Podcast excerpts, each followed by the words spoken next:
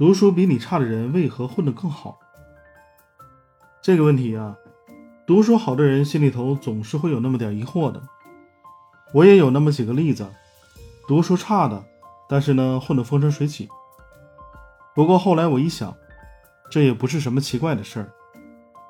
首先，读书只是一方面，实际生活中的运气和机遇也是很重要的因素。有的人运气很好，刚出道的时候就碰上了好老板，给了重要的机会，这会成就一个人的职业生涯的；而有的人就是歪打正着，对行业的变化或者市场的需求判断的很准，马上就抓住了这个机会。这种眼光是读书不一定能学来的。其次，人脉和沟通能力也非常重要。有的人社交手腕就是一流，三言两语之间就能够跟任何人打成一片。涉世不深的书呆子肯定不太行。实际上，现实生活中关系联络得好、人脉广的人往往更容易成功，这是读书的人比较吃亏的地方。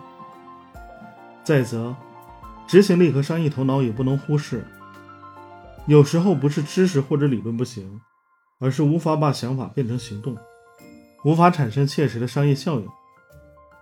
成功的人往往这两点都不俗，理论可以不深，但是一旦想要做一件事，马上就具体成型，并且有很强的盈利能力。所以读书好并不等于混得好，那还看实际生活中怎么运用知识，如何挖掘机遇，建立人脉，而且要有豁得出去的行动力和商业头脑。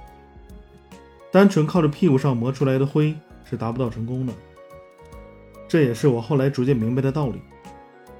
读书和生活还是有差异的。少年弱冠的时候总会有些迷茫，这也正常。